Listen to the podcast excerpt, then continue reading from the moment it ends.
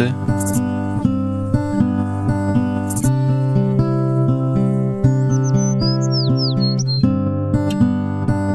aus der Pfarrgemeinde Hallstatt Obertraum.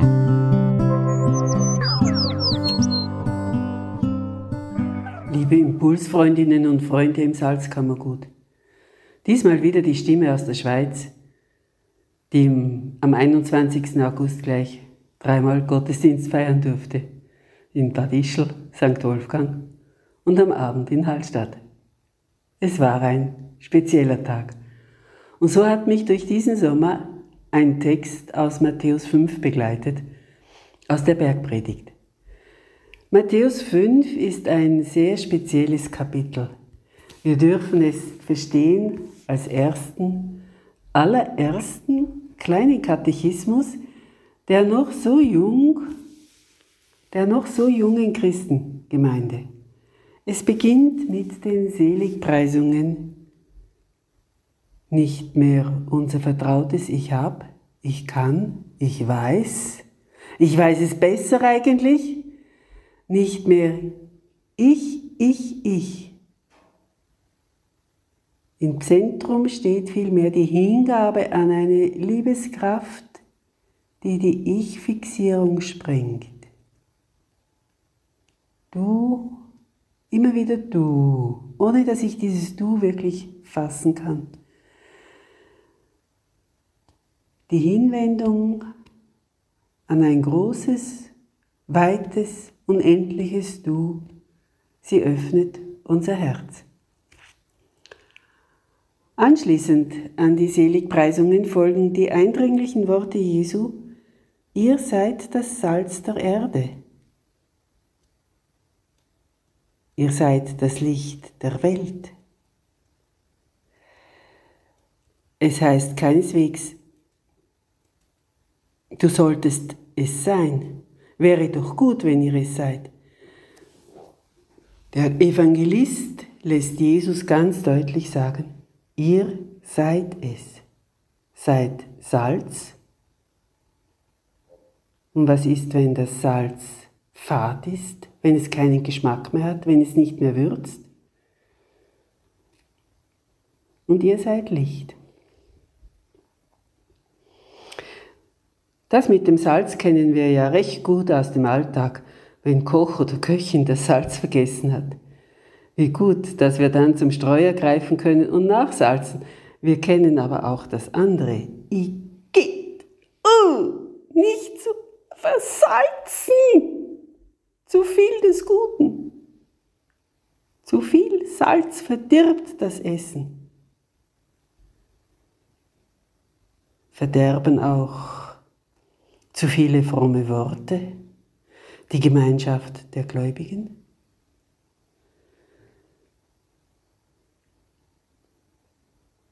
Eine zu ernsthafte Gläubigkeit man sagt doch vom Humor, dass er die Fähigkeit hat, über sich und das eigene Scheitern lachen zu können.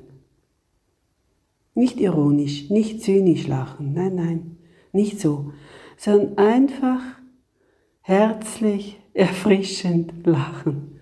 Ach, so ein Mist, was mir da passiert ist. Das bringt Würze ins Zusammenleben und erhält. Ihr seid das Licht der Welt. Ja, das ist kein Wunsch, sondern eine Feststellung.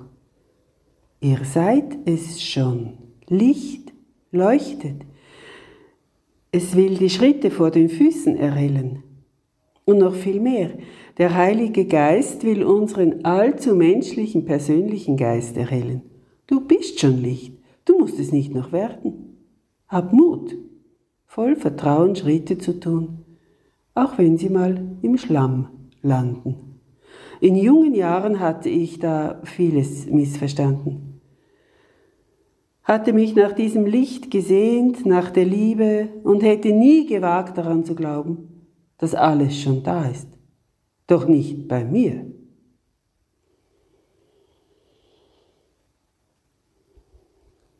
Die Schule hat wieder begonnen auch der Konfirmandenunterricht.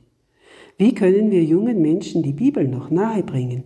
Dieses Buch mit Texten, die vor 2000 und 2500 Jahren geschrieben wurden, da des Menschen Geist nur in der Lage war, die Erde als Scheibe zu denken, die Unterwelt irgendwo tief unten in der Erde und ein Gott als Vater, König, Herr und Schöpfer auf dem Thron oben im Himmelsfirmament. Heute haben wir ein völlig anderes Verständnis von Erde und Horizont, den es gar nicht wirklich gibt. Horizont umschreibt die Grenze meiner Sicht. Die Grenze meiner Sicht. Und diese Grenze, das Verstehen, mein gegenwärtiges Verstehen, kann durch heftige körperliche, seelische Erschütterungen vorübergehend gesprengt werden. Zum Beispiel eine Nahtoderfahrung, der schreckliche Verlust eines geliebten Menschen, eine tiefe innere Verletzung oder die Erkenntnis, wirklich Mist gebaut zu haben. Gerade solche Erkenntnisse sind wertvolle Momente. Ich habe eine sehr klare Erinnerung, dass ich eines Tages, es war im 1973, vor einem Scherbenhaufen stand. Das Aus meiner damaligen Freund und Partnerschaft. Und urplötzlich war es klar, welche Schritte von mir dazu geführt hatten. Nicht von ihm, oh nein. Keine Schuldzuweisung nach außen. Der Scherbenhaufen, das war mein Misstun, mein Missmut, mein Zwidersein. Ja. Was bleibt in einem solchen Moment? Erschrecken, erschüttert sein, weinen, den Tränen ihren Lauf lassen.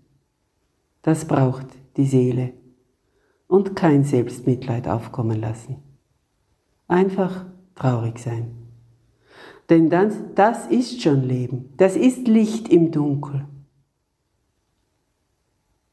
Und das Nötige tun, das im Alltag wirklich dran ist.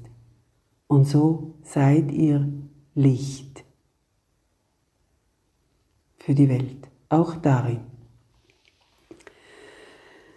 So wie wir heute die Erde als winzigen Planeten inmitten einer Milchstraße schauen und von Astronomen hören, dass es nicht die einzige Milchstraße im gigantischen Kosmos ist, da ist nirgends ein Thron zu finden, auf dem Gott sitzt. So will sich auch unser Gottesverständnis wandeln. Mir hilft dazu eine Geschichte, der ich irgendwann begegnet bin. Gott unaussprechlich, in seiner unerreichbaren Erhabenheit, erboste sich eines Tages darüber, dass der Mensch ihn ständig als Ausrede missbrauchte, fort und fort. Er beriet sich mit seinen himmlischen Heerscharen, wo er sich verstecken könnte. Der Mensch sollte endlich lernen, zu seinem Tun zu stehen, wirklich Verantwortung zu übernehmen für sein Handeln. Die Ratschläge, die der Ewige von seinen Weisen bekam, waren keine Hilfe. Verstecke dich auf dem höchsten Berg. Verstecke dich im tiefsten Meer. Verstecke dich in der hintersten Ecke des Weltalls.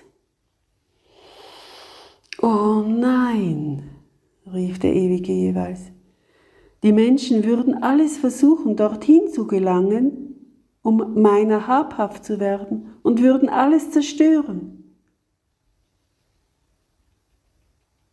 Kommt uns bekannt vor. Als keiner mehr weiter wusste, trat der Jüngste, die Kleinste hervor und sprach, Ewige, verstecke dich doch auf dem Grund ihrer Herzen.